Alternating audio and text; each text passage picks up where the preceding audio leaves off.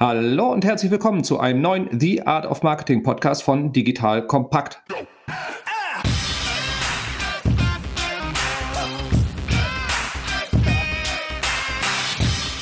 Mein Name ist Robin Heinze. Ich bin Mitgründer und Geschäftsführer der Online-Marketing-Agentur Morefire. Und wie immer bekommst du konkrete Tipps, damit du dein Online-Marketing erfolgreicher machen kannst. In der heutigen Sonderfolge bekommst du einen SEA bzw. Google Ads Rückblick und Ausblick auf das Jahr 2021. So, was gab es für wichtige Neuerungen bei Google? Welche Updates gab es in diesem Jahr? Was hat sich alles bei den bezahlten Anzeigen im Google-Universum geändert? Welche Funktionen Funktionen, Entwicklungen sind dazugekommen? Was solltest du unbedingt nutzen? Und welche Funktionen sind vielleicht eher nur zum Wohle der Aktionäre gedacht? Dazu habe ich mir wieder einen extrem kompetenten Experten aus den eigenen Reihen ans Mikro geholt, nämlich meinen geschätzten Kollegen und SEA-Experten Alex Brück. Hi. Alex, schön, dass du da bist. Verrate unseren Zuhörerinnen und Zuhörern doch kurz, wer du bist und was du so bei Morefire tust. Ja, hi, ich bin Alex. Ich bin jetzt seit vier Jahren bei Morfire im SEA-Team und ja insgesamt seit über sechs Jahren im SEA zu Hause. Und bei Morfire helfe ich unseren Kunden in der bezahlten Suche zu wachsen. Und ich habe natürlich keinen Lieblingskunden, aber ich muss schon sagen, dass das Thema E-Commerce so mein Steckenpferd ist. Ich hoffe, das hört man jetzt gleich nicht allzu sehr raus. Ich versuche das mal ein bisschen neutraler alles zu betrachten. Aber ja, man muss es mir nachsehen, wenn es dann doch mal an der einen oder anderen Stelle rauskommt. Ich sehe es dir auf jeden Fall nach. Der Alex ist einer meiner Lieblings-Sparings-Partner bei Google Ads, so insbesondere, weil das Google Ads-Universum insbesondere ist ziemlich groß und ja, da gibt's immer jedes Jahr oder gefühlt jede Woche irgendwie neue Änderungen bei den normalen Suchergebnissen, bei den Shopping-Anzeigen, wo Alex insbesondere extrem zu Hause ist, aber auch bei den Display- bzw. Banner-Ads oder YouTube-Ads und bei diesen ganzen wöchentlichen Updates, ja, die machen uns nicht alle immer nur Freude, zum Teil auch eher Kummer oder Unmut. Und mit Alex diskutiere ich dann immer sehr gerne darüber. Also ist das jetzt gut für unsere Kunden oder sollten wir ihnen davon abraten? Und genau das Gleiche machen wir dann jetzt heute mal hier im Podcast. Und zwar so, dass du dann weißt, bei welchen Sachen du vorsichtig sein solltest und was du unbedingt ausprobieren solltest bei den ganzen neuen Funktionen. So, Alex, wir starten mit den, sag ich mal, breiten, normalen Google Ads, den bekanntesten. Sollen wir damit loslegen? Genau, mit den Searches würde ich auch sagen.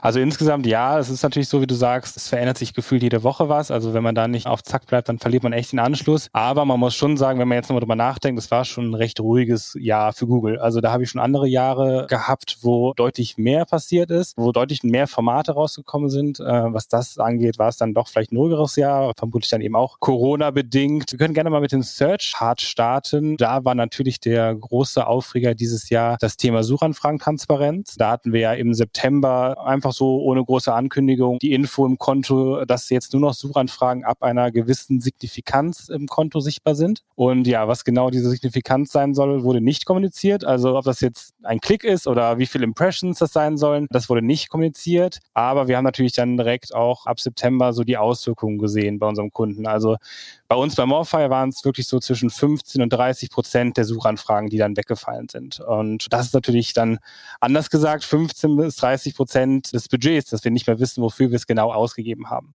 Ja, genau, das bisschen zur Einordnung. Also bisher war es ja so, dass wir wirklich bei jeder Suchanfrage, wo unsere Anzeigen ausgeliefert worden sind, im Detail sehen konnten. Also wie oft wir ausgeliefert worden sind, ob die Leute geklickt haben, ob sie gekauft haben, etc. Und das war auf einmal zum Teil weg. Also Google sagt, sie haben es gemacht, um die Privatsphäre der Nutzerinnen und Nutzer zu schützen. Du hast es ja damals auch schon so formuliert, also ob da nicht dann doch vielleicht der Aktionär im Vordergrund ist und ob es Google nicht auch ein bisschen in die Karten spielt, wenn ich eben einen großen Anteil meines Budgets im Blindflug ausgebe, sei jetzt mal dahingestellt. Wir haben auch gesehen, dass es im Grunde ein bisschen unterschiedlich ist, je nachdem, was für ein Unternehmen man ist und wie man sein Konto aufgesetzt hat. Also wenn ich jetzt vielleicht ein B2B-Unternehmen bin, was ein Produkt hat, was auf eine ganz bestimmte Art und Weise gesucht wird, dann habe ich vielleicht nicht so ein Problem wie ein Online-Shop mit 60.000 Produkten, der generisch Suchanfragen beinhaltet. Genauso auch ein bisschen, ne, je nachdem, wie alt das Konto ist. Also wenn wir ein sehr altes Konto haben, wo wir auch einfach schon in der Vergangenheit sehr viele Negatives eingebucht haben, wo wir aber auch gesehen haben, welche Suchanfragen funktionieren, die wir dann angebucht haben, da ist dann auch ein bisschen weniger das Problem. Und ja, aber im Zweifel ist natürlich immer die Frage, wie viel nutzt man den Broadmatch? Und je mehr ich mit Broadmatch arbeite, desto mehr gebe ich Google ja die Möglichkeit, einfach zu machen, was man will. Und auf der anderen Seite, im anderen Extrem, je weniger ich mit Broadmatch arbeite, je mehr ich mit Exact Match arbeite, desto weniger Angriffsfläche biete ich dem Google. So, da als kleine Einordnung für alle Nicht-SEAs. Negatives zu Deutsch ausschließende Keywords, das heißt Suchanfragen, die wir halt eben auch mit auflisten können bei Google, wo wir dann explizit nicht ausgeliefert werden wollen. Sprich, wenn jemand irgendwie nach billig, günstig oder sowas in der Kombination sucht und wir sagen, wir sind hochpreisig, dass wir dann nicht angezeigt werden. Broadmatch oder auch weitestgehend passen. Das heißt, wir geben Google so ein ungefähres Gefühl, sagen so, liefer uns bitte bei allem aus, was mit Schuhen zu tun hat und dann liefert Google einen auch bei Sneakers, bei Boots oder sonst was mit aus. Also man gibt Google sehr viel Freiheiten, was Google natürlich sehr mag. Das Gegenstück dazu ist Exact Match, wo wir sagen, liefer uns bitte nur aus, wenn jemand ganz genau nach diesem Suchbegriff oder dieser Kombination aus Suchbegriffen sucht. Und Googles Ziel so ist unsere Interpretation, ist es, dass wir Google so viele Freiheiten wie möglich da geben, damit sie im Prinzip mit unserem Budget lustige Dinge machen können. Genau. Habe ich das so gut zusammengefasst? Das war, eine, das war eine gute Zusammenfassung. Und ja, im Endeffekt ist es jetzt auch so, es gibt da jetzt kein Gegenmittel. Das Einzige, was man machen kann, ist wirklich mal sein Setup zu hinterfragen. Ne? Also wenn wir bisher mit Broadmatch gut gefahren sind, wir haben vielleicht regelmäßig die Suchanfragen ausgewertet, gesehen, ja, läuft, passt soweit, dann muss man sich jetzt überlegen, ja, sollen wir so weitermachen und eben riskieren, dass wir einen sehr hohen Anteil im Blindflug ausgeben oder sollen wir vielleicht doch mehr einbuchen aktiv, dass wir vielleicht auch die Daten aus der Vergangenheit nochmal mehr auswerten? Was kann man da nochmal rausziehen? Und vielleicht doch mehr aktiv einbuchen, vielleicht provisorisch mit ausschließenden Keywords arbeiten, um dann einfach die Gefahr zu minimieren. Aber ja, mehr kann man leider nicht machen. Also die Daten sind halt nicht da. Wir können sie nicht vorher zaubern, auch kein Skript, was zumindest bis jetzt uns da Abhilfe schafft. Ja, und es ist ja auch eine Entwicklung, die nicht total überraschend kommt. Das heißt, Google arbeitet ja seit Jahren daran, ich sag mal, die Steuerungsmöglichkeiten zu reduzieren, den Agenturen oder Werbungtreibenden irgendwie ein bisschen aus der Hand zu nehmen und deutlich mehr automatisiert zu machen, sprich, dass Google entscheidet, wie das Budget ausgegeben wird das wird wahrscheinlich dann auch uns in den nächsten Jahren begleiten, oder? Auf jeden Fall. Also wir müssen uns damit abfinden, dass Google uns einen Teil der Daten wegnimmt. Wir haben bisher kein funktionierendes, plausibles Gegenmittel, außer dass wir halt eben sagen, wir beschäftigen uns sehr intensiv mit den Details im Konto, um halt eben die Möglichkeiten der breiten Streuung durch Google, sage ich mal, einzuschränken. Aber komplett verhindern können wir es nicht mehr. Ganz genau, richtig. So, haben wir da noch irgendwie erfreulichere Sachen?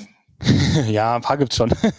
also ein richtiges neues Anzeigenformat in der Suche gibt es nicht. Was aber jetzt dieses Jahr nochmal spannend war, war das Thema RSA, also die Responsive Search Ads. Vielleicht hier auch kurz zur Einordnung. Wir haben aktuell zwei verschiedene Anzeigenformate. Wir haben die ETAs, die Extended Text Ads und die RSA, die Responsive Search Ads. Die haben eine sehr unterschiedliche Funktionsweise. Die ETAs, die sind wirklich ganz, ganz klassisch. Ich schreibe meine Anzeige von oben bis unten runter, habe im Zweifel äh, den Fall, dass vielleicht nicht alle Elemente Elemente ausgespielt werden, aber die Anzeige wird schon so in der Art und in der Reihenfolge ausgespielt. Bei den RSAs wiederum, das ist halt auch wieder Richtung Automatisierung ein großer Schritt. Da übergebe ich zwar meine Anzeigentitel und meine Beschreibungen, und zwar einige, und Google kombiniert die dann selbstständig und sagt selbstständig, für welchen Nutzer, welche Nutzerin, welche Anzeige am besten passt. Und ja, Google behauptet, dass es halt viel besser funktioniert, als wenn man die ETAs selber schreibt. Und die sind jetzt, wie gesagt, nicht neu, aber da gab es zumindest ein paar Entwicklungen. Also wir haben jetzt gesehen, diese RSAs funktionieren immer besser. Also die aktuelle Best Practice, wenn man jetzt Google fragt, ist zwei zwei ETAs und eine RSA in einer Anzeigengruppe sodass die alle zusammenlaufen können und ja, die RSA kann sich halt behaupten. Und ja, vor Monaten oder vor letztes Jahr hätte ich vielleicht noch gesagt, tatsächlich, dass die RSA nicht so gut funktioniert. Also wir haben oft gesehen, dass die Klickraten schlechter sind und dass ja jetzt auch nicht sonderlich die Performance sich dadurch verbessert hätte. Äh, inzwischen hat es sich ein bisschen gewandelt. Also erstmal bekommen sie viel mehr Traffic ab inzwischen. Ähm, sie haben auch dafür gesorgt, dass äh, ja der Impression Share in einigen Konten, in einigen Kampagnen äh, sich erhöht hat. Und was jetzt natürlich super ist, wir bekommen jetzt endlich mal Feedback, weil normalerweise ist es ja so, wenn du mit ETAs arbeitest, dann hast du vielleicht drei ETAs in der Anzeigengruppe und ab und zu vergleichst du halt, welche funktioniert am schlechtesten, die pausierst du, die hinterfragst du und machst eine neue und kannst dich halt so immer wieder steigern, immer wieder verbessern. Bei der RSA-Anzeige hast du eine große Anzeige, die performt oder die performt nicht. Und du weißt halt nicht, was los ist. Und jetzt ist es tatsächlich so, wenn du jetzt inzwischen mal reinklickst in eine Anzeige, dann sehe ich auch wirklich, okay, lieber Nutzer, hier bitte mal nachbessern. Dieser Titel ist nicht gut, der performt nicht. Und das ist natürlich jetzt mal was, womit wir arbeiten können, wenigstens mal. Also genau, bei der klassischen Variante haben wir im Prinzip die Anzeige komplett definiert, also diese ETAs, diese normalen Textanzeigen. Und bei RSA, bei diesen Responsive Search Ads, geben wir nur Module vor und Google bastelt daraus dann das zusammen, was sie für sinnvoll halten. Das ist oft bei solchen Google-Funktionen so. Am Anfang ist man ja quasi Live-Tester und sie probieren halt eben mit deinem Budget aus, wie gut das Ganze denn funktioniert. Empfehlen das aber trotzdem schon mit großem Selbstbewusstsein von Anfang an. Und mit der Zeit werden die Sachen dann auch auch besser. Und so wie ich es jetzt auch in unserem SEA Slack-Channel irgendwie interpretiert habe, die Gerüchte, dass es wohl diese klassischen Textanzeigen, dass die vom Aussterben bedroht sind. Genau, wir haben nämlich da jetzt in einigen Konten Hinweise gefunden dazu. Und zwar, wenn man im Konto, man kann ja im Konto auch im Editor Anzeigen erstellen. Wenn ich jetzt im Konto eine Anzeige erstelle, kann ich gar nicht mehr per Default eine ETA erstellen, sondern nur noch eine RSA. Und dann muss ich mich mühsam zurückklicken im Interface. Und das ist natürlich so ein großes, großes Warnsignal, dass die ETAs vermutlich bald abgestellt werden könnten. Also das ist auch ein Punkt, den ich wirklich in 2021 sehen könnte, dass wir da die Meldung bekommen, hey Leute, ihr könnt vielleicht noch die ETAs, die ihr im Konto habt, benutzen, so wie es damals ja auch bei den Standardtext jetzt war. Ne? Da gab es dann die ETAs, wir konnten alle umschreiben, wir haben uns total, gefreut, weil die ja wirklich super viel äh, Zeichen uns gegeben haben. Wir hatten auf einmal super viel Platz und konnten endlich mal texterisch ein bisschen kreativer werden. Und dann kam ja auch irgendwann die Anzeige, ihr könnt keine Standard-Ads mehr erstellen oder bearbeiten und dann sind sie halt sukzessiv halt rausgeflogen. Und so könnte ich es mir auch vorstellen, dass hier der Weg sein könnte nächstes Jahr. Wie gesagt, die Anzeichen dafür sind da und wie gesagt, Google pusht das Thema Automatisierung natürlich ganz doll. Es ist natürlich eine andere Art zu arbeiten. Also die die ETAs, die kannst du ja wirklich schön zusammenbauen und bei den RSA musst du ja wirklich überlegen, jeder Anzeigentitel muss mit dem anderen funktionieren, jede Beschreibung muss irgendwie mit dem anderen funktionieren. Du kannst nicht mehr so einen schönen aufeinander auffolgenden Text bauen, weil alles zueinander passen muss und ich meine, wir haben es bei Kunden, die irgendwie mit Aktion arbeiten, da ist es halt sehr schwer. Da musst du halt diese Fixierungsmitteloption nutzen. Wenn ich sage, ich habe eine portofreie Aktion, dann will ich die auch in der Anzeige haben. Ne? Oder wenn ich jetzt sage, ich will meine Brand mit in der Anzeige haben, dann kann man halt diese Fixierungsmöglichkeiten nutzen, aber man nimmt natürlich Google auch diesen Lerneffekt dann, wenn ich alles fixiere, ne? dann ist natürlich nichts gewonnen. Deswegen ja, muss man gucken, wie man sich da die Waage hält mit Anzeigen. Aber es ist auf jeden Fall ein Test wert und wie gesagt, vermutlich ist es auch die Zukunft und wir kommen nicht drum herum. Ja, und das ist auch oft ja dann die Empfehlung, die wir sagen, ob wir damit persönlich, also auch unsere Konten damit erfolgreicher werden oder nicht, wird Google das einfach umstellen. Und deswegen frühzeitig damit auch experimentieren und nicht einfach sagen, ja, früher waren die Anzeigen irgendwie besser und das hat mehr Spaß gemacht, sondern so früh wie möglich das nutzen um schnell Lerneffekte zu haben, weil wir davon ausgehen, dass Google das auch durchdrücken wird. So, das heißt, je früher ihr als Zuhörerin, Zuhörer jetzt damit startet, desto schneller habt ihr da halt eben dann auch entsprechend diese Lerneffekte. So, was ist deine Empfehlung, wenn man jetzt mit den Responsive Search Ads startet, sprich da einfach Google verschiedene Bausteine an die Hand gibt? möglichst ganz, ganz viele unterschiedliche reinkippen oder lieber erstmal homöopathisch da reingehen und mit einzelnen Baustein testen. Also entweder ich biete Google ganz, ganz viele Optionen oder ich schränke es halt stärker ein. Wie würdest du dran gehen? Also dadurch, dass wir jetzt Feedback bekommen, kann man schon recht viele reinkippen und dann eben auswerten, was Google dazu sagt zu dem einzelnen Asset. Was wir so bei Morphi so ein bisschen versuchen zu praktizieren, ist RSA First Ansatz, dass wir quasi, wenn wir eine neue Kampagne schreiben, erstmal die RSA schreiben und dann erst die Ether, weil man ist sehr geneigt, wenn man zuerst die normale Textanzeige schreibt, dass man dann einfach nur die Anzeigentitel kopiert und das dann quasi die einzelnen Assets sind, die aber ja nicht zwangsläufig am besten funktionieren. Also wirklich lieber sich wirklich die Mühe machen und erst die RSA aufsetzen testen und schauen, was ergibt Sinn zusammen und dann erst die Ether machen. Und ja, da kann man schon mit einigen einen Start gehen dann direkt am Anfang.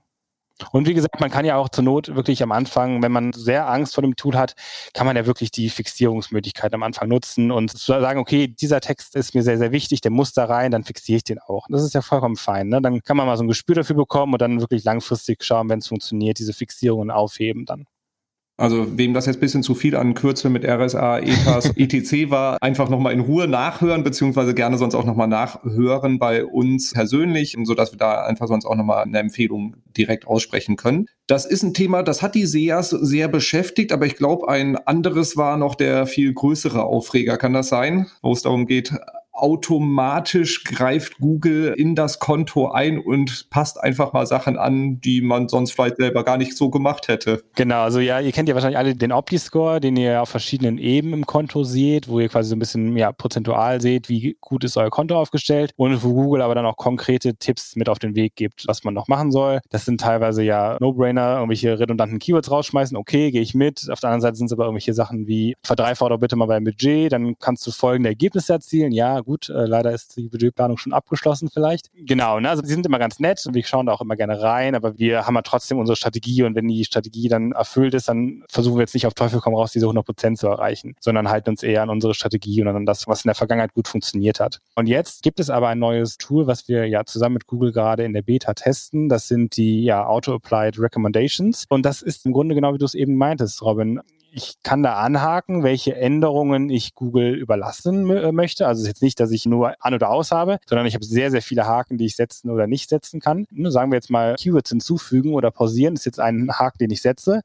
Und dann ist es so, dass Google das tatsächlich einfach macht und nicht mehr nur eine Empfehlung macht oder vielleicht eine E-Mail schickt. Hier folgendes würde ich dir empfehlen. Nein, Google macht das Ganze einfach und was zumindest aktuell noch so ist, Google hinterlässt noch nicht mal Spuren. Also es gibt ein Control Center für uns Nutzer, wo wir das Ganze einsehen können, was passiert ist. Aber im Konto selber, im Änderungsverlauf, da ist noch nicht mal irgendwie, dass da irgendwas steht von wegen Google hat das geändert, sondern niemand hat es geändert. Also das ist einfach da. Und das ist natürlich ein großer Dorn in meinem Auge. Also das finde ich ganz, ganz schlimm, dass da gar keine äh, ja, Hinweise gegeben wird. Also gerade auch, wenn es dann darum geht, vielleicht in einem Jahr nachzuvollziehen, wer hat denn hier welche Änderungen gemacht, dass da einfach ein unsichtbarer Nutzer unterwegs ist. Das stört mich auf jeden Fall auf, am meisten. Aber natürlich, wie du eben auch schon eingangs meintest, diese Empfehlungen sind nicht immer so das Wahre. Ne? Also gerade, ich habe es gerade gemeint, Keywords hinzufügen ist eine Option. Und wer mal da genau schaut, was da so für Empfehlungen kommen, das sind dann artverwandte Keywords teilweise. Aber oft genug habe ich auch schon gerade jetzt, ne, ich habe ja nun mal manchmal die Shopping-Kunden eher dann an mir dran und dann sehe ich dann da Keywords von Produkten, die wie gesagt artverwandt sind, aber die wir gar nicht anbieten. Also es ist nicht so, dass Google da irgendwie den Bot drüber laufen lässt und abgleicht, okay, du hast irgendwie ungenutztes Potenzial auf der Website, sondern nö, einfach wahrscheinlich der Keyword-Planner ist da irgendwie hinten dran gehangen. Äh, folgende Keywords sind so thematisch passend, aber bieten wir überhaupt nicht an. Und Google würde die dann einfach einbuchen in einer Kampagne oder vielleicht sogar eine eigene Anzeige dafür schreiben. Ja, und das ist, wenn man einfach mal überlegt, bei Shopping Produkte, die man gar nicht im Sortiment hat. Oder auch wenn wir dann mehr in die Nische gehen, bei B2B-Kunden, wo wirklich dann auch es extrem granular zum Teil ist und es auch ganz spezifische Unterschiede gibt, wo man gelistet werden will und wo nicht das ist schon, sage ich mal, zum Teil abenteuerlich, was da dann an Vorschlägen auch kommt, wo man auch sehr gut sehen kann, dass es einfach nur darum geht, noch mehr Budget auszugeben, beziehungsweise das Budget auszuschöpfen und diese Empfehlungen dann halt eben entsprechend einfach so umzusetzen, weil kein vernünftiger SEA würde das tatsächlich dann machen. Also im Endeffekt, ich hoffe, dass da eine KI hinter ist, die auch schnell lernt. Bisher ist der Eindruck, dass der Prozess ruhig ein bisschen schneller sein könnte. Aber als Google das angekündigt hat, die hatten, glaube ich, die ersten Tests in UK gemacht dazu, das war schon so, meinen die das jetzt wirklich im Ernst? Aber ja, sie meinen es ernst. Also die ziehen das offenbar durch. Ja, ich finde auch gerade bei B2B, wo du auch einfach mit sehr, sehr hohen CPC-Preisen arbeitest. Ne? Und wenn ich dann noch nicht mal, also 2021 wird es noch verbessert und vielleicht kriege ich dann wenigstens mal sofort eine Info, wenn Änderungen passiert sind. Also aktuell ist es nur ein Wochenbericht oder ich gucke halt, wie gesagt, täglich rein in das Control Center. Aber bei bestimmten Keywords möchte ich informiert werden und gewisse Keywords sind einfach entgegen meiner Strategie. Und da dann wirklich Google zu sagen, mach mal. Und was ja auch ganz interessant sein wird, das haben wir noch nicht getestet, ehrlich gesagt, das Thema Anzeigen schreiben. Also Google wird in der Lage sein, nicht für alle Sprachen, aber für einige Sprachen auch Anzeigen zu schreiben. Und ich denke mal, dass das dann eben auch eine Kombination sein wird aus bestehenden Anzeigen, die ich schon kenne, aber eben auch KI, die dann da anfängt zu texten für uns. Und das finde ich auch sehr, sehr kritisch. Also wenn ich dann eben ein bestimmtes Wording normalerweise habe oder ein bestimmtes Auftreten in der Branche und dann auf einmal kommt dann so eine Google-Anzeige, die, wie weiß ich nicht, wie aussieht, auch sehr, sehr kritisch. Ne? Also wir testen das ja gerade mit ausgewählten Kunden, wo wir eben sehr, sehr engmaschig kontrollieren, was Google dann umsetzt und was nicht. Die ersten Ergebnisse sind doch, sind doch echt sehr ernüchternd. Also Gott sei Dank ist es nicht so, dass Google da innerhalb von einer Woche irgendwelche Konten komplett umgekrempelt hat. Also kommt vielleicht auch aufs Konto an. Ne? Wenn da vielleicht ein schlecht aufgesetztes Konto ist, dann passiert das vielleicht doch schneller. Bei uns war es jetzt dann doch eher so, ja, so langweilige Änderungen und doch sehr langsam und nicht jetzt jeden Tag tausend Änderungen. Also das war schon mal so auf der guten, auf der Haben-Seite, sage ich jetzt mal. Aber trotzdem, wir haben aber auch wirklich mit einem eingeschränkten Setup gearbeitet. Also wir haben jetzt nicht alles erlaubt für Google. Also das wollen wir auf jeden Fall nicht machen so. Und das ist nochmal so für dich, falls du nicht so tief in dem Thema drin bist als Einordnung. Wir erleben es auch immer wieder, dass in Gesprächen mit Kunden oder potenziellen Kunden, dass die auch sagen so, ja, ich bin von Google kontaktiert worden, jemand von Google hat mir empfohlen, das und das zu machen. Google ist nicht neutral. Also das ist ein ganz, ganz wichtiger Punkt. Die Sachen, die Google da vorantreibt, die sollen grundsätzlich auch Ergebnisse verbessern, keine Frage. Die leben davon, dass die Performance von Kampagnen stimmt. Das Ziel von Google dahinter ist aber immer, möglichst viel von der Marge, die im Moment die Händler haben, auf seine Seite zu ziehen, ohne dass es für die Händler unprofitabel wird. Das heißt, die Google-Empfehlungen haben nicht das Ziel, irgendwie den Anzeigenkunden zu schaden, aber auch nicht unbedingt deren Marge zu erhöhen. Also insofern, das ist mal so ein Spagat. Das heißt, die Empfehlung von Google, wir gucken uns das immer an, wir freuen uns, wenn wir neue Funktionen kriegen, aber wir hinterfragen es auch immer kritisch und das solltest du halt eben auch entsprechend machen. Wenn jemand von Google dir etwas empfiehlt, es ist halt eben auch so, dass die Ansprechpartner bei Google zum Teil auch darüber incentiviert werden, wie viele der Empfehlungen, die sie aussprechen, umgesetzt werden. Das einfach mal so ein bisschen aus dem Nähkästchen geplaudert. Und dementsprechend kennst du dann vielleicht auch mal die Motivation dahinter. Also das ist alles nicht böse, ist alles nachvollziehbar, warum sie das so machen, nur solltest du es halt immer kritisch hinterfragen. Genau. Springen wir doch mal von den normalen Suchergebnissen zu deinem totalen Steckenpferd, den Shopping Ads. Einmal kurz zur Einordnung. Was sind diese Google Shopping Ads im Vergleich zu den normalen Google Search Ads? Für wen sind die? Und dann gehen wir mal rein und gucken mal, was es da an Neuerungen gibt. Also die Shopping-Anzeigen an sich, für Online-Shops sind die nur relevant, wenn du aktiv wirklich was verkaufst und diese funktionieren einfach feedbasiert, also im Gegensatz zu Search-Anzeigen, wo ich Keywords hochlade, wo ich Anzeigen hochlade, muss ich nur diesen Feed hochladen bei Shopping-Anzeigen, in der Theorie jetzt erstmal platt gesagt und Google findet dann selber die passenden Suchanfragen zu deinen Produkten und generiert dann aus den Feed-Assets dann die Anzeige. Und was jetzt 2020 so passiert ist, also da war auch Smart Shopping weiterhin ein großes Thema. Auch hier vielleicht kurz zur Einordnung. Also wir haben so die klassischen Shopping-Anzeigen, mit denen wir ja jetzt seit Jahren so arbeiten, die ich aber auch inzwischen automatisiert aussteuern kann, wo ich auch schon mit Geburtsstrategien arbeiten kann. Die habe ich auf der einen Seite. Und auf der anderen Seite habe ich die Smart Shopping Kampagnen. Die sind jetzt, wie gesagt, nicht neu, aber hier ist es der Fall, dass Google vollautomatisiert die Kampagnen aussteuert und nicht nur die klassischen Shopping-Anzeigen in der Suche bei Google.de sei jetzt mal gezeigt werden, sondern Google erstellt damit auch Anzeigen im Display-Netzwerk, bei YouTube und nutzt dafür auch eure Zielgruppen. Also Remarketing-Anzeigen werden da geschaltet. In Gmail gibt es auch Anzeigenformate und das Thema, was wir hier auf jeden Fall haben, ist, dass das Ganze eine einzige Blackbox ist. Also ich kann nichts auswerten. Ein großer Aspekt ist, ich kann nicht die Suchanfragen auswerten. Also das, was wir quasi in kleinen jetzt gerade schon bei Search hatten, das Thema ist hier vollumfänglich für Smart Shopping. Also ich kann 0, gar nicht sehen, wofür meine Anzeigen ausgespielt werden. Google Shopping Algorithmus ist schon ziemlich stark. Ne? Wenn ich jetzt überlege, als ich angefangen habe in dem Bereich, auch da mussten wir gefühlt jede Woche Negatives hinzufügen, weil Google da irgendwas komplett falsch verstanden hat, was das für ein Produkt sein soll. Jetzt durch die GTIN-Pflicht ist das schon viel besser geworden. Also da haben wir selten kompletten Blödsinn, aber wir haben ja aber auch weiterhin noch Wettbewerber, die wir vielleicht gar nicht haben wollen in unseren Kampagnen.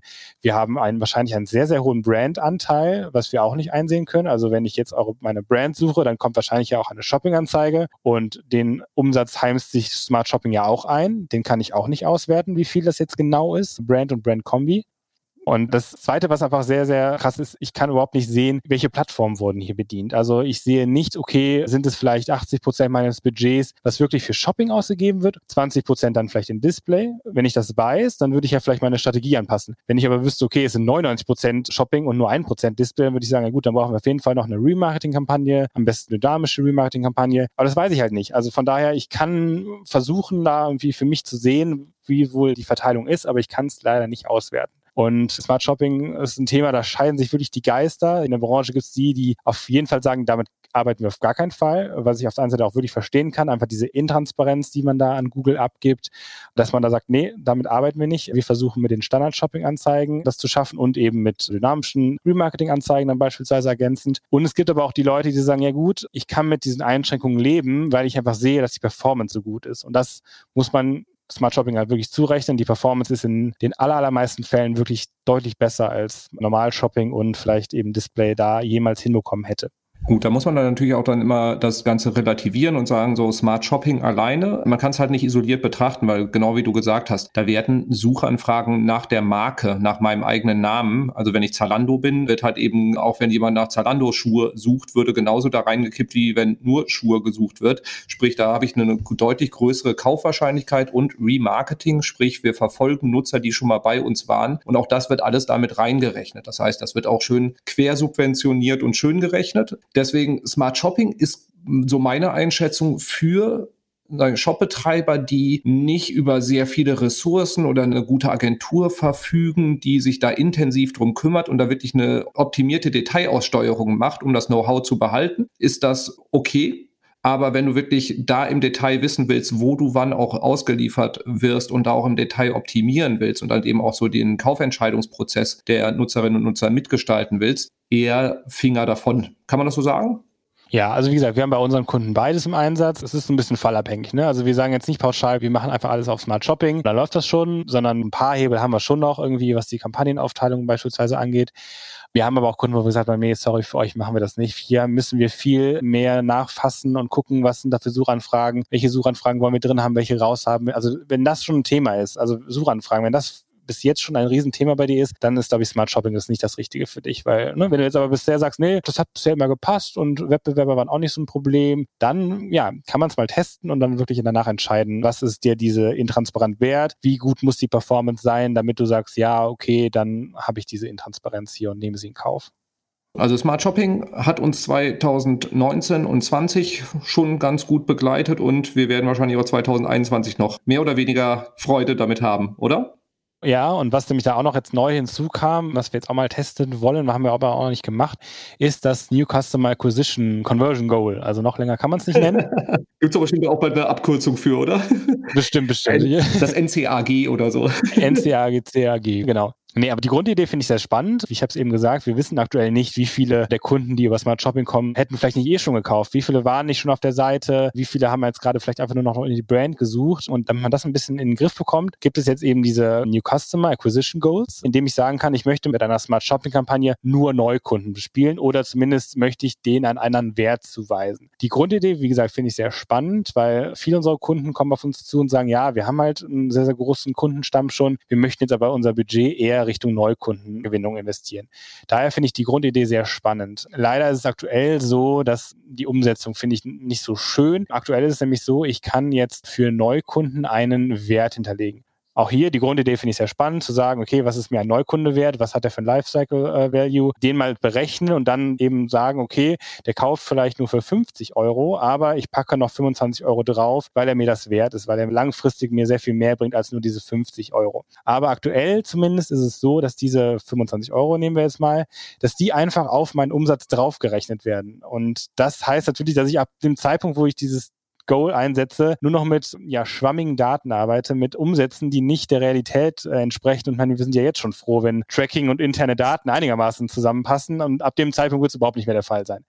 Es gibt wohl Stimmen, die sagen, dass Google daran arbeitet, das Ganze in eine eigene Spalte zu exportieren. Das heißt, ich hätte dann vielleicht Spalte Umsatz und Spalte Neukundenumsatz, wo ich dann vielleicht sage, ja gut, das finde ich gut, damit kann man arbeiten, dann kann man das äh, so berücksichtigen und darauf dann meine Kampagnen optimieren. Aber so wie es aktuell ist, dass ich halt wirklich dann nur noch mit Fake-Zahlen arbeite, das finde ich jetzt nicht so passend. Deswegen haben wir es jetzt auch unseren Kunden noch nicht so vorgeschlagen. Also da kommt nächstes Jahr noch was Spannendes auf euch zu oder in 2021 und dementsprechend schaut euch das auf jeden Fall mal sehr intensiv an. Was haben wir noch im Bereich Shopping, was uns in den letzten Monaten beschäftigt hat und beschäftigen wird in den nächsten? Also eine ganz kleine Sache, die uns noch beschäftigt hat jetzt in den letzten Wochen, die kann man auch am Rande erwähnen, die Shopping Showcase Ads. Auch hier vielleicht noch mal kurz zur Einordnung. Die waren bis dato quasi ein Anzeigenformat, das erschienen ist, wenn die Suchanfrage super generisch war. Also wenn jetzt jemand nach Sommerkleid gesucht hat, dann hatte Google quasi die Chance, dir jetzt fünf Sommerkleider zu zeigen was halt dann die Chance, dass genau eins dieser Kleider dir gefällt, sehr klein ist. Oder was dann eben der Fall war, es wird kein konkretes Produkt beworben, sondern ein Shop wird beworben, der Sommerkleider angeboten hat. Und bis jetzt war es der Fall, dass wir immer ein Markenbild, ein Brandingbild brauchten für diese jeweilige Kategorie. Dann beispielsweise ein schönes Bild von einem Sommerkleid, gerne auch mit Umgebung, was ja im Shopping bis dato nicht erlaubt war. Da sollte ja immer der schöne weiße Hintergrund zu sehen sein. Und jetzt hatten wir wirklich die Chance, die SERP mit einem geilen Marketingbild irgendwie zu beeinflussen und dann da einfach mal die Aufmerksamkeit auf uns zu ziehen. Und genau, diese Möglichkeit wurde uns jetzt vor wenigen Tagen, Wochen genommen. Wir haben jetzt nicht mehr die Möglichkeit, dieses Marketingbild hochzuladen, sondern Google zieht sich für dieses Feature einfach die Produktbilder aus dem Feed. Auf der einen Seite wirklich sehr schade, weil ich, wie gesagt, fand, dass es eine coole Möglichkeit war, Aufmerksamkeit auf die Marke, auf den Shop zu richten. Auf der anderen Seite senkt es natürlich so das Hindernis oder die Hürde, damit zu starten, weil bis dato war meistens bei den meisten Kunden dann doch irgendwie die Bildauswahl der limitierende Faktor und ich konnte vielleicht fünf Kampagnen machen, weil ich fünf gute Bilder hatte und jetzt kann ich halt die Kampagnen viel granularer aufsplitten und die Anzeigentexte, die ich ja weiterhin angeben muss, kann ich die wenigstens super gut auf die Produkte abstimmen. Ja, das Thema die Bilder auf der Suchergebnisseite, das ist gefühlt seit ich SEA mache immer das große Thema. Also inwieweit wird Google da noch bildlastiger und was lässt Google zu und was wird denn da noch in Zukunft kommen? Das Thema scheint nach wie vor. Angekündigt sind die auch in der Search, auch die da, die sind die Bild-Extensions wieder mal angekündigt, aber ja, ich glaube es erst, wenn ich sie sehe. Zumindest in Deutschland glaube ich es erst dann. Das ist natürlich auch ein heikles Thema, ne? Also äh, die SERP dann so zu ein, also nicht so neutral zu haben, sondern eben dann wirklich auch so, so Markenbilder zu verwenden. Ne? Man will ja auch eben den clean Look nicht versauen von Google. Ne? Mhm. Kann ich auch verstehen. Nachvollziehbar auf jeden Fall. Also da ist Google gar nicht so aggressiv wie sonst in anderen Themengebieten unterwegs. Was haben wir denn noch? Was hat denn noch die Shopbetreiber beschäftigt und was wird sie beschäftigen in den nächsten Monaten? Also ein Thema, worauf ich warte oder beziehungsweise wo ich hoffe, dass es bald kommen wird, ist das Thema Google Shopping Actions. Das könnt ihr euch so vorstellen, das ist ein bisschen wie die Direktkaufoption von Idealo. Das heißt, der Nutzer, die Nutzerin muss nicht mehr auf den Online-Shop gehen, um einen Kauf abzuschließen, sondern kann direkt mit dem Google-Konto den Kauf im Google Shopping abschließen. Und das Ganze wird gerade in den USA und in Frankreich getestet. Und ja, ich finde es super spannend, weil also ne, damals, weiß ich auch noch, als Direktkauf zu Idealo neu kam, da hat man sich auch erst so gesträubt, so, ja, ich gebe doch hier keine API-Verbindung zu Idealo und also das ist ja dann wirklich so per API kriege ich dann als Shopbetreiber kriege ich dann die Info von Google oder von Idealo, hey, wir haben hier was verkauft, hier ist das Geld, schick mal bitte an folgende Adresse raus. Und man auf einmal ist man nur noch der Dienstleister für Google gefühlt, weil man dann für Google irgendwie die Pakete verschickt. Kann ich auf jeden Fall verstehen, wenn man da sehr, sehr skeptisch ist. Aber wie bei Idealo haben wir auch gesehen, jeder Klick, den der Nutzer, die Nutzerin machen muss, um zu kaufen, verringert ja die Conversion-Wahrscheinlichkeit. Und dementsprechend, wenn ich in Google Shopping bereits kaufen kann, dann ist die Wahrscheinlichkeit, dass jemand kauft, deutlich, deutlich höher, als wenn er sich erstmal in einem neuen Shop zurechtfinden muss, sich ein neues Konto anlegen muss, seine Daten eintippen muss. Das sind ja alles ätzende Sachen, da hat man keinen Bock drauf. Und dementsprechend erwarten wir da sehr, sehr hohe Conversion Rates. Ja, das Spannende ist natürlich, man kann hier sehen, dass das jetzt auch nicht unbedingt irgendwie nur ein Feature ist, wo man sagt, das ist zum Wohle der Nutzer, sondern ich glaube, das ist auch einfach ein Frontalangriff, Versuch zumindest Richtung Amazon, die ja mittlerweile im Bereich Shopping Google auch abgelöst haben als erste Anlaufstelle, wenn ich irgendwie Produkte suche. Und den Markt hat Google, kann man schon sagen, auch eine ganze Zeit lang verpennt oder Amazon das Feld überlassen. Und ja, sie versuchen jetzt nachzuziehen. Ich bin mal total gespannt drauf, ob das wirklich dann auch Amazon Marktanteile abnehmen kann, weil viele der Klicks gehen dann halt eben doch bei Produktsuchen von der Google-Suchergebnisseite Richtung Amazon. Und ich vermute, das ist etwas, was sie sehr intensiv stört. Ja, definitiv. Das Ganze ist übrigens ein Cost-per-Sale-Modell, was auch wieder sehr interessant ist. Also ne, ich zahle hier nicht für den Klick, sondern ich zahle wirklich nur, wenn jemand dann am Ende gekauft hat. Und in den USA sind das irgendwie fünf bis zehn Prozent gerade, je nachdem, was für eine Kategorie das ist. Und das macht es aber natürlich ganz spannend, weil ich kann es mir vorher ausrechnen, ob es sich für mein Businessmodell lohnt, ob meine Marge hoch genug ist, dass ich diese fünf bis zehn Prozent des Preises noch abdrücken kann. Das macht es aber halt sehr berechenbar. Und dementsprechend, ja, bin ich gespannt, ob wir das mal langsam in Deutschland bekommen und wir es dann auch eben für unseren Kunden testen können können. Es ist einfach wirklich ein Feature, es bringt wirklich die Online-Shops noch näher zum Endverbraucher und das ist natürlich eine Sache, die wir nicht ignorieren können. Ja, natürlich aus Shop-Betreibersicht auch wieder die Gratwanderung, ähnlich wie die Entscheidung, gehe ich bei Amazon voll rein oder versuche ich halt eben alles über meine eigene Seite abzuwickeln. Also man gibt der Plattform halt auch einen großen Teil seines Inventars und man wird mehr oder weniger redundant auch. Das heißt, wenn es auch darum geht, als Shop wirklich eine Marke aufzubauen, eine Kundenbeziehung aufzubauen etc., das fällt alles weg. Also es ist eine strategisch nicht ganz triviale Entscheidung. Das ist definitiv ein margengesteuertes Thema, aber wem es darum geht, eine eigene Brand aufzubauen und wirklich selber Kundenzugang zu gewinnen, selber Kundendaten zu sammeln, für den sind solche Optionen, so charmant sie im ersten Moment in Sachen Umsatz und Marge vielleicht sein können, aber könnte ein zweischneidiges Schwert sein. Das stimmt. Aber also bei Idealo haben wir es ja auch damals gemacht, dass wir gesagt haben, hm, man muss ja nicht mit dem kompletten Inventar direkt sich anbiedern, sondern man kann ja auch sagen, okay, ich mache mal einen Test und ne, ich gehe vielleicht mal mit 100 Produkten daran und teste das Ganze für mich und äh, schau mal. Aber ja, am Ende des Tages ist es einfach eine weitere Abhängigkeit Richtung Google und man muss sich gut überlegen, ob man die dann so eingehen will. Und natürlich, man muss ja auch überlegen, man hat natürlich dann noch weniger Traffic auf der Seite, ich habe weniger Grundlage für Optimierungen. Ja, das muss man sich alles gut überlegen. Aber wie gesagt, ein Test sollte es wert sein. ja, weil ich meine, wenn die Option da ist, nicht all in direkt gehen, alles auf Rot setzen oder in diesem Fall alles auf, na, welche Farbe hat? Google, egal. Ähm, Alle.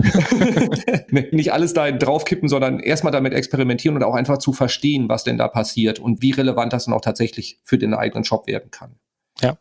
So, springen wir mal von Shopping oder haben wir noch was? Ein Thema hätten wir noch, so ganz kurz noch. Wir haben nämlich noch die gratis Shopping-Anzeigen. Ich weiß noch ganz genau, als Anfang Corona die schöne Meldung kam, ja, es gibt jetzt gratis Shopping-Anzeigen und das Ganze ging durch LinkedIn und wurde auch teilweise sehr, sehr falsch zitiert. Da wurde dann irgendwie beworben, ja, hier bei uns bekommst du denn die gratis Shopping-Anzeigen, kommen Sie zu uns. Hat uns natürlich sehr geärgert, denn es geht gar nicht um alle Shopping-Anzeigen, sondern es geht hauptsächlich um die Shopping-Anzeigen im Shopping-Tab. Also ich habe ja oben den Reiter bei Google, wo ich dann noch weitere Produkte sehe, wo ich dann auch die ganzen Filter sehe und anwenden kann. Und ja, wie du eben gerade schon meintest, beim Thema Direktkauf ist es ein Angriff auf Amazon und genauso kann man das hier auch als Angriff auf Amazon verstehen. Also Google hat damals eben Anfang Corona gesagt, ja, um natürlich die kleineren Shops zu unterstützen, bieten wir diese gratis Shopping-Anzeigen an. Ja, kann ich auf der einen Seite verstehen. Es senkt natürlich deutlich die Hürde, mal das Thema zu testen und mal ein Feed anzulegen, ein Merchant Center anzulegen. Und wahrscheinlich, wenn ich dann einmal im Kosmos drin bin und sehe, dass da Klicks und Conversions kommen oder Abverkäufe dann in dem Fall, würde ich quasi wahrscheinlich auch mal den einen oder anderen Euro in die Hand nehmen. Also es ist auf jeden Fall ne, so eine Win-Win-Win-Situation für alle Seiten. Google gewinnt, weil im Zweifel dadurch noch mehr Shops sich anbinden und die Auswahl noch größer ist und der Nutzer, die Nutzerin noch eher wieder bei Google guckt und nicht direkt bei Amazon. Und ja, genau, für die Shops natürlich auch nett, weil sie den einen oder anderen Gratis-Klick mitbekommen. Das war, wie gesagt, Anfang März, April irgendwann die Ecke und dann ist ganz, ganz lange nichts passiert. Dann ist irgendwann in den USA gekommen, dass das Thema wirklich mal umgesetzt wurde und jetzt vor einigen Wochen dann auch wirklich mal in Europa, in Deutschland. Wir haben jetzt die Möglichkeit, das Ganze im Merchant Center einzusehen. Also da habt ihr jetzt neue Auswertungsmöglichkeiten, wo ihr dann die Gratis-Klicks seht. Und ich muss sagen, es sind tatsächlich überraschend viele. Und tatsächlich hätte ich mir auch nicht vorgestellt, dass die so groß sind. Also wenn ihr mal am Handy oder, am Tablet schaut oder im Shoppingreiter, dann habt ihr nur noch oben eine Karussell-Ad, die ihr äh, weiter swipen könnt und alles darunter sind wirklich diese Gratis-Anzeigen. Plus dann noch in den SEO-Ergebnissen teilweise auch noch nachkommen. Das heißt, wenn ihr eine Produktsuche habt, kann es sein, dass ihr je weiter ihr runterscrollt, dass da auch nochmal in den organischen Ergebnissen diese Shopping-Anzeigen kommen und aber auch in der Bildersuche. Und das sind natürlich coole Optionen, eure Anzeigen zu pushen. Wir hatten jetzt bei unseren Kunden, weil die Kunden, die Shops haben, die hatten schon Shopping. Es war jetzt kein Kunde bei uns, wo wir sagen, hey, damit kannst du das jetzt mal testen. Aber natürlich können wir jetzt auch mit unseren CPC-Daten, die wir haben, uns auch zurückrechnen, was wir jetzt quasi uns sparen. Und das ist echt schon eine Menge. Hätte ich nicht gedacht vorher. Ja, geht mir genauso. Also ich hatte gedacht, das ist halt eben in erster Linie eine PR-Nummer. Passte zu der Zeit ganz gut. Das ist genauso wie, dass die Blackbox größer gemacht worden ist, um aus Datenschutzgründen halt eben weniger Daten intern zu zeigen. Also Google und Datenschutz, ähm, naja, lassen wir mal. Und ähnliches hatte ich jetzt hier auch vermutet und es ist wirklich verblüffend. Die spannende Frage ist natürlich, wie lange bleibt das dann so? Also geht es jetzt nur darum, erstmal die Shopbetreiber ein bisschen, sag ich mal, abhängig zu machen, dass sie so diesen Traffic, der dann darüber kommt, behalten wollen und dann auch dann doch bereit bereit sind, wieder Geld in die Hand zu nehmen, um das zu behalten. Schauen wir einfach mal. Werden wir nächstes Jahr mal sehen, wie es sich so entwickelt, wie viel Traffic darüber kommt noch. Im, im großen Jahresrückblick 2021 äh, wirst du das dann erfahren. da schauen wir nochmal drauf. Sehr schön. Von Shopping gehen wir mal zur zweitgrößten Suchmaschine in Deutschland, zu YouTube. Genau. Ja, bei YouTube war auch ein ruhigeres Jahr. Also wir wissen ja immer von einigen Betas, die kommen sollen, ne? weil die meisten Betas kommen ja auch wirklich dann erst in den USA. Das lief dieses Jahr auch sehr, sehr schleppend. Da gab es jetzt gar nicht so die großen neuen Anzeigenformate, wie wir es vielleicht die letzten Jahre mal hatten. Wir hatten den Fall, dass bestehende Formate ergänzt wurden. Also wir haben beispielsweise die Lead-Form-Extension dazu bekommen. Das heißt, ich kann während das Video läuft unten schon den Lead mir einsammeln. Hängt natürlich ein bisschen davon ab, was für eine Hürde das jetzt quasi ist für den Nutzer, da was auszufüllen und wie vertrauenserweckend vielleicht auch eure Marke ist, dass ich da jetzt während eines Videos schon meine Daten eingebe. Das haben wir bekommen. Wir haben aber auch Sitelinks bekommen, was auch dazu führt, dass äh, gerade über Mobile die Anzeigen ja noch mehr Fläche haben. Ich habe noch mehr Kontaktpunkte mit den Nutzern und das waren so die kleineren Sachen. Generell muss man aber schon sagen, dass YouTube schon ein großer Fokus war bei Google. Also bei unseren Ansprechpartnern beispielsweise, die haben das Thema sehr gepusht und man muss ihnen aber auch zugute halten, sie haben aber auch wirklich den Kern verstanden. Wir wissen natürlich, dass YouTube sehr, sehr wichtig ist. Du hast gerade gesagt, zweitgrößte Suchmaschine. Aber die Hürde, da zu starten, ist natürlich immer das Videomaterial. Und leider ist es ja doch öfter nicht ganz günstig, da gutes Videomaterial zu beschaffen. Und das haben wir natürlich auch mal wieder zurückgespiegelt an Google. Der Kunde würde gerne starten, aber hat jetzt nicht für einen kleinen Test so und so viel tausend Euro rumliegen, um mal so eine Produktion zu starten. Und dafür gibt es jetzt wenigstens eine kleine Aushilfe Angriffe. Es gibt jetzt nämlich den Videobilder von Google. Damit kann ich Videos für YouTube-Ads erstellen, ohne wirklich Bewegtbild zu haben. Es gibt da einige Templates, also sowohl was die Länge angeht, für die verschiedenen Formate, aber auch für die verschiedenen Businessmodelle. Also es gibt welche, die sind explizit für Online-Shops gemünzt, dann andere, die sind ein bisschen auf Branding eher gemünzt. Also da ist eigentlich für jeden was dabei. Und dann kann ich wirklich mit meinen eigenen Texten und mit meinen Bildern da Videos erstellen. Und was halt cool ist, die sehen halt am Ende wirklich ganz okay gut aus. Also wir haben die Möglichkeit, unseren eigenen Farbcode zu hinterlegen von unserer CI. Das heißt, die haben halt wirklich die Farbe, die passt. Wir können im Zweifel, wenn es eine frei verfügbare Schriftart ist, auch die Schrift vom Kunden verwenden, was auch nochmal so ein bisschen den Trust erhöht, sage ich jetzt mal in dieser Anzeige. Und wir haben halt auch eine Audiobibliothek, in denen ich ganz viele Musikstücke auswählen kann, die dann im Hintergrund laufen. Die finde ich noch so am ehesten der Schwachpunkt von dem Ganzen. Die sind schon sehr American und sind sehr pushy. Also die, vielleicht kommt da hoffentlich noch ein bisschen was Neues dazu. Ein bisschen für den gemäßigteren, spießigeren deutschen Markt. Mal gucken. Aber grundsätzlich ist es eine super Idee und wir haben ja wirklich schon erfolgreiche Tests gefahren, dass wir wirklich gesagt haben, okay, um einfach mal zu testen, das Thema YouTube Ads, sind die super. Also es ersetzt kein aufwendig produziertes Video, auf gar keinen Fall. Wir haben ja auch keine Audiospur, wo jemand was erzählt, also das wird auch total vernachlässigt natürlich dann in dem Fall. Aber wir haben einfach mal so einen Einstieg. Wir können mal sagen, hey, wir haben einfach coole Möglichkeiten bei YouTube, coole Targeting-Möglichkeiten. Wir können Nutzer auf Keywords antargeten, die uns in der Search viel zu teuer wären. Die können wir hier nochmal antargeten. Und das sind einfach Sachen, die sollte man nicht unversucht lassen und dafür ist dieses Feature einfach ziemlich cool.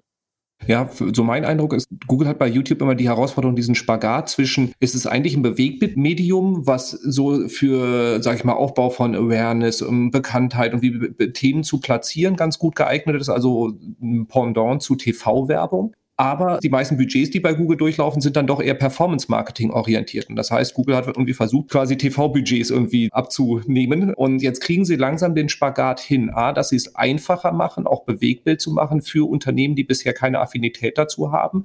Die Möglichkeiten auch daraus dann wirklich Leads oder Kunden zu generieren, haben sie deutlich erhöht. Die Messbarkeit ist besser geworden und gleichzeitig aber halt eben auch, dass man diese gigantische Reichweite, die YouTube hat und die jetzt durch Corona und viel Homeoffice noch mal viel größer geworden ist, wirklich auch sinnvoll zu nutzen. Also YouTube halte ich für 2021 für ein extrem spannendes Feld, um Kampagnen auch wirklich komplett entlang der Customer Journey zu bespielen. Wer da noch nicht aktiv ist, sollte sich auf jeden Fall mit diesem Themengebiet beschäftigen, ist so meine Empfehlung oder meine Einschätzung. Auf jeden Fall. Was ja jetzt auch in den News war, jetzt gerade vor zwei Wochen, das fand ich sehr interessant. Aktuell ist es ja so, um quasi eine Anzeige vor einem Video zu haben, muss dieser Channel im Partnerprogramm Mitglied sein. Also er muss seine Videos monetarisieren. Also wir haben ja bei Morphy auch unseren Channel, den haben wir ja beispielsweise nicht monetarisiert, wo wir einfach unsere Videos zur Verfügung stellen. Jetzt kam aber eben die Meldung, dass auch Videos Anzeigen vorgeschaltet bekommen haben, die nicht Teil dieses Partnerprogramms sind. Und das wird ja jetzt nicht nur für den Paid-Bereich, sondern auch generell für Creator ganz spannend. Die Frage, also es gibt ja auch super viele YouTube-Channels wie wir, die explizit sagen, wir möchten keine Werbung vor unseren Videos haben. Und diese Entscheidung wird uns einfach abgenommen, weil Google das jetzt einfach entscheidet, doch, ihr bekommt Werbung. Das heißt, die Channels werden quasi dahin gedrängt. Also entweder monetarisierst du dich, dann kannst du was vom Kuchen abhaben oder du machst es nicht, dann schalten wir aber trotzdem Werbung vor dich. Und wenn Google das jetzt wirklich, also es ist eine frische Meldung, wenn das jetzt wirklich so weitergeht und Google wirklich egal vor welchem Video Werbung schaltet, dann hat Google natürlich äh, oder YouTube dann das Inventar jetzt um einiges erhöht. Also wir haben jetzt auf einmal super viel mehr Möglichkeiten zu werben und das ist natürlich auch ein Zeichen, dass YouTube da auch auf jeden Fall noch Möglichkeiten sieht für nächstes Jahr, dann noch mehr Werbung zu schalten, wenn jetzt solche Angriffe vorgenommen werden auf Kanäle, die eigentlich nicht Werbung haben wollten kann ich denn als Kanalbetreiber ausschließen, wenn ich bestimmte Marken dann nicht bei mir haben? Das, also zum Beispiel, sonst könnte ja Nike vor Adidas Videos Werbung schalten.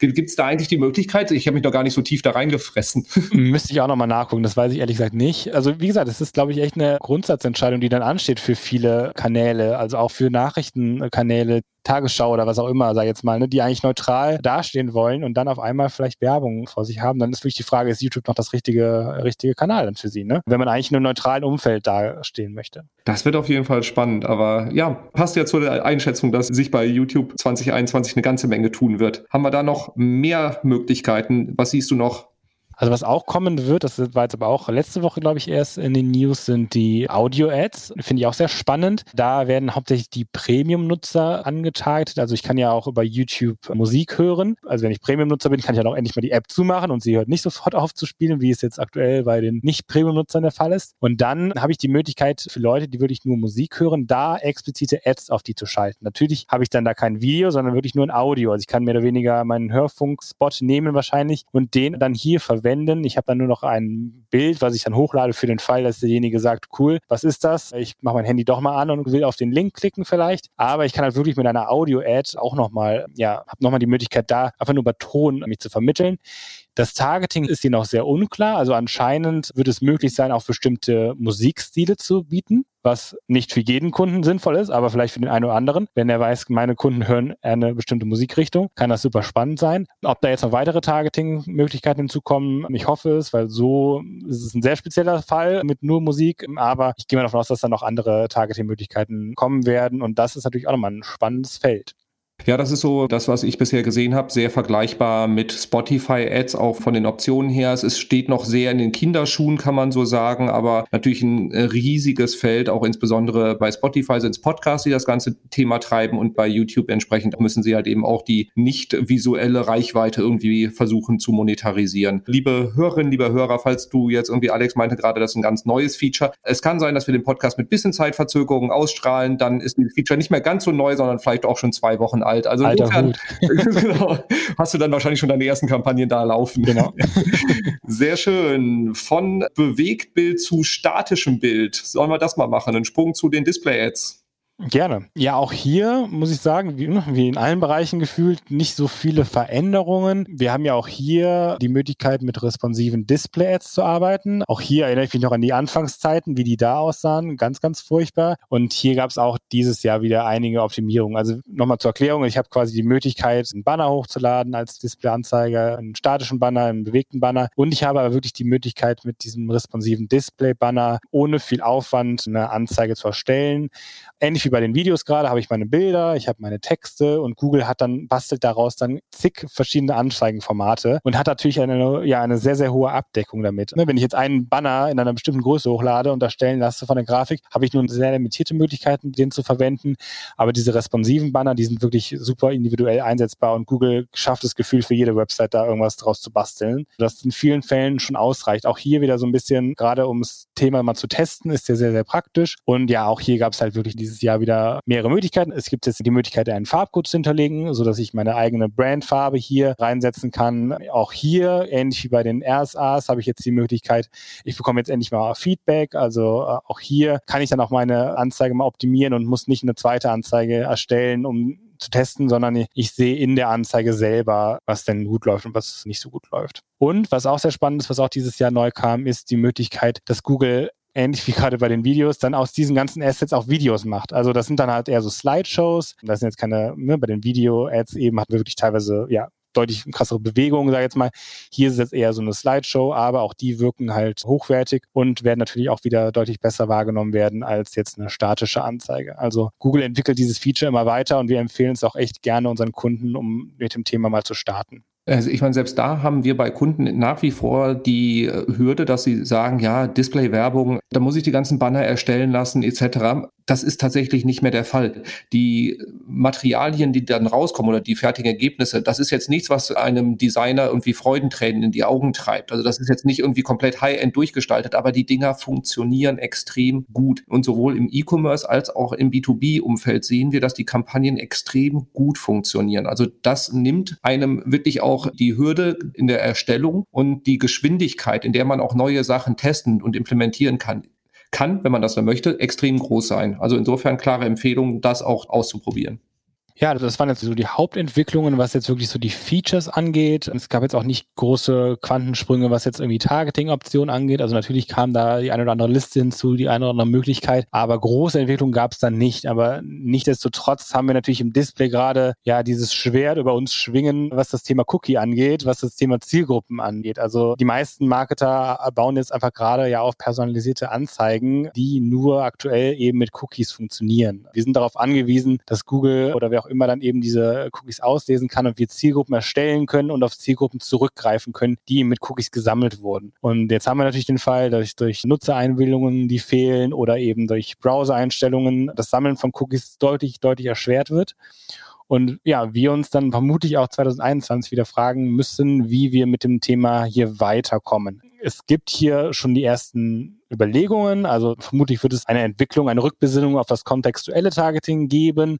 Das haben wir ja auch vor fünf, sechs Jahren schon gemacht. Das, damals war das noch ein Motto, hier ein Keyword, oh, es ist auf der Seite, dann wird das bestimmt super passen. Und ne, also so wird es nicht überlaufen hoffentlich, sondern es gibt eben die Anbieter, die daran arbeiten, dass das Ganze sehr intelligent läuft, dass Keywords ausgelesen werden, dass Keywords aber auch mit anderen Keywords in Relation gelesen werden, dass die Tonalität berücksichtigt wird, wird über dieses Thema jetzt positiv berichtet, wird negativ berichtet. Was ist das hier für ein Artikel? Artikel und dementsprechend auch nur gesagt wird, okay, dann ist das ein Artikel, eine Seite, die sinnvoll ist für unseren Banner oder eben nicht. Und ja. Das wird auf jeden Fall eine sehr, sehr spannende Entwicklung sein nächstes Jahr. Wir sind dann natürlich angewiesen auf die Toolanbieter und müssen mal gucken, ob dann Google überhaupt noch der richtige Ansprechpartner sein wird oder bleiben wird, um hier die Anzeigen zu schalten oder ob wir nicht auf Drittanbieter zurückgreifen müssen, die das vielleicht ein bisschen fixer hinbekommen. Ja, also ich meine, das ganze Thema Display-Werbung in so einer Post-Cookie-Ära, das wird ein extrem spannendes und sehr, sehr wichtiges Thema. Also da schaue ich auch nicht immer nur mit purer Freude auf diese, auf diese Entwicklung. Das Leben als Werbung treibender war mit Cookies oder ist mit Cookies doch deutlich angenehmer. Auch insbesondere, wenn wir jetzt anschauen, du hast gesagt, es gab keine Quantensprünge so im Bereich Targeting bei Google Display. Aber was wir einfach auch sehen, ist, dass es immer besser funktioniert hat, auch im, insbesondere im Special Interest Bereich. Wir sehen B2B-Kampagnen, die sehr, sehr wichtige Punkte in der Customer Journey über Bannerwerbung, über Display abgebildet haben. Und das wird natürlich in perspektivisch deutlich schwieriger werden. Aber ja, können wir noch wahrscheinlich eine komplette zusätzliche Folge dazu machen, wie man damit umgehen kann, wie man sich darauf vorbereiten müsste. Aber ich glaube, das würde jetzt ein wenig den Rahmen sprengen. Ja, ich meine, der, der Tipp sollte am Ende ja sein, solange es noch geht, dass wir wirklich Zielgruppen haben, sollte man das noch nutzen, sollte man die Welle reiten und dann, dann vielleicht auch mal hinterfragen, mache ich denn gerade wirklich so den besten Job da? Also gerade das Thema Remarketing. Ne? Also wir sehen ganz oft, dass wir bei Kunden aber oder dass andere Kunden Remarketing machen. Was ist der Sinn dahinter? Okay, wir sprechen den Nutzer nochmal an, aber hast du irgendeinen Mehrwert für den Nutzer? Hast du irgendeinen Rabatt, irgendein E-Book, was du jetzt ihm anbietest oder irgendeinen Mehrwert, den du durch diese Ansprache nochmal gewinnst oder willst du ihn einfach nur nochmal auf die Seite ziehen? Und wenn das der Fall ist, dann sollte man vielleicht erstmal überlegen, okay, wie kann man das Thema Remarketing, solange es noch geht, wirklich bestmöglichst ausnutzen und dann mal die aktuelle Strategie mal richtig hinterfragen. Sehr schön. Ja, es war eine ganze Menge. Es war auch sehr, sehr tiefgehend. Also wenn du zwischendurch äh, dich gefragt hast, was waren die ganzen Abkürzungen und was war das jetzt nochmal im Detail, gerne einfach nochmal nachhören oder einfach uns kurz anschreiben. Dann können wir da auch nochmal zu konkreten Fragen Antworten liefern. Einmal kurz zusammengefasst. Also worauf können wir uns einstellen? Google wird weiter daran arbeiten, sage ich mal, Intransparenz nach vorne zu schieben und Automatisierung in Anführungszeichen zu ermöglichen, sprich also Kontrollverlust für Werbung treiben. Da könnte man es auch irgendwie ein bisschen negativ negativer darstellen.